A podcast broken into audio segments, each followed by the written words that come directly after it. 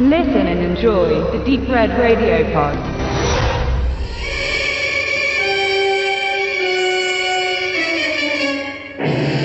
Das Filmliebhaberlabel Anolis legt mit weiteren Schauergeschichten aus dem britischen Hammer Studios nach. Zum Sortiment der neuen Blu-ray-Veröffentlichungen ist die fünfte Verfilmung von Gaston Leroux Phantom der Oper hinzugekommen.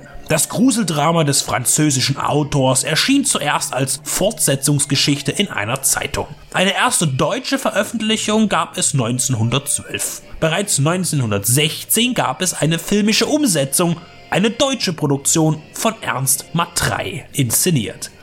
Prägend für das Horrorgenre sollte die zweite Aufarbeitung unter der Produktion von Carl Lemle werden, in der Lon Chaney das Phantom spielt und seine Fratze des entstellten Eric wirkt bis heute albtraumhaft nach.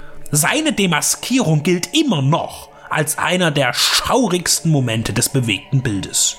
1937 folgte eine chinesische Adaption, die gerne als Horrordebüt des Landes bezeichnet wird. Nachdem Universal Pictures mit Lon Chaney 1925 so großen Erfolg hatte, investierte man 1943 in einen Farbfilm, um das Phantom der Oper erneut zu einem Kassenschlager zu verwandeln. Als Titelrolle tritt Claude Rains auf. Der Erfolg blieb aber aus. Es war nur logisch, dass auch die Hammer Studios irgendwann auf das Thema kommen würden, da sie ja schon mit Dracula und Frankenstein damals weniger als heute altehrwürdige Universal-Klassiker neu gestalteten. Der Hammer-Vielfilmer Terence Fisher wurde mit der Regie betraut. Im Detail hält sich das Drehbuch von John Elder nicht an Leroux Vorlage, aber die Basiselemente sind vorhanden. Die schöne Sängerin, der böse Opernbesitzer, das Phantom im Keller. Man wechselt von der Seine an die Themse, von Paris nach London. Der Maskierte heißt bei Hammer nicht mehr Eric, sondern Professor Petrie. Und die Liebe zur singenden Christine bleibt auch als Motiv außen vor. Das Phantom lässt Christine entführen, um ihr ein Lehrer zu sein, ihr das Singen beizubringen, ihr Talent zu perfektionieren. Denn die aktuell in der Londoner Oper gespielte Komposition von Jeanne d'Arc wurde von Petrie geschrieben und von Lord Ambrose de Argy, dem Besitzer des Musikhauses, geklaut. Daraus entspinnt sich dann auch ein Krimi und der Grund, warum der Professor entstellt wurde. Man muss ehrlich sein und sagen, dass die Hammer-Variante keine herausragenden Leistungen präsentiert und sich auf der mysteriösen Aura der zugrunde liegenden Story ausruht.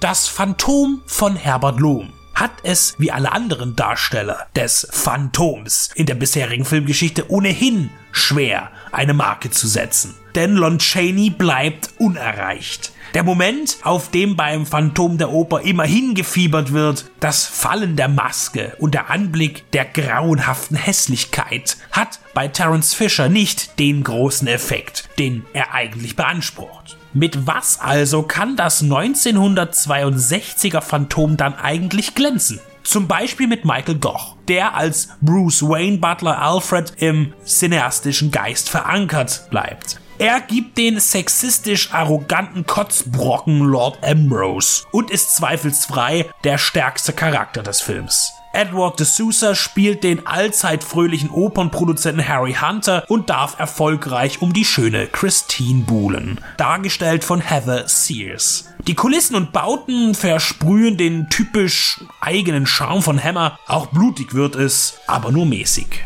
In Deutschland erschien der Film zunächst unter dem Titel Das Rätsel der unheimlichen Maske und auch Anolis nutzt den Titel für sein Release. Bei Terence Fishers Horrorwerken ging es nie um die Tiefe von Charakteren und das erwartet man auch hier nicht. Lohms Professor, als er noch kein Phantom ist, und auch Goch liefern ansprechende Leistungen ab.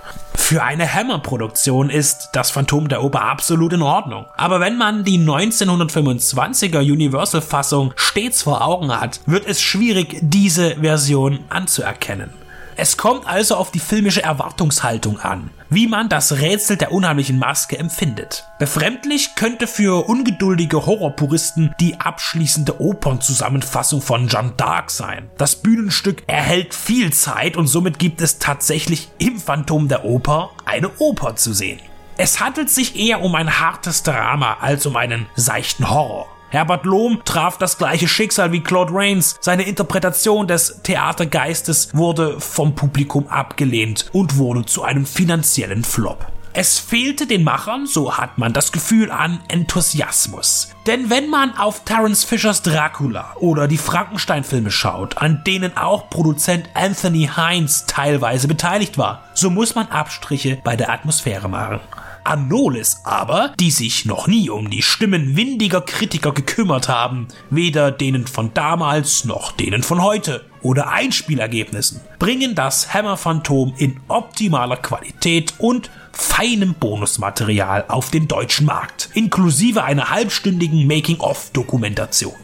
Das Zugreifen lohnt sich also aus technischer Sicht, wie man es gewohnt ist. Und inhaltlich muss man zugeben, dass die 62er Fassung sich sehr anstrengen muss, um mit Cheney mitzuhalten. Aber dieses Los müssen sich alle anderen mit ihm teilen.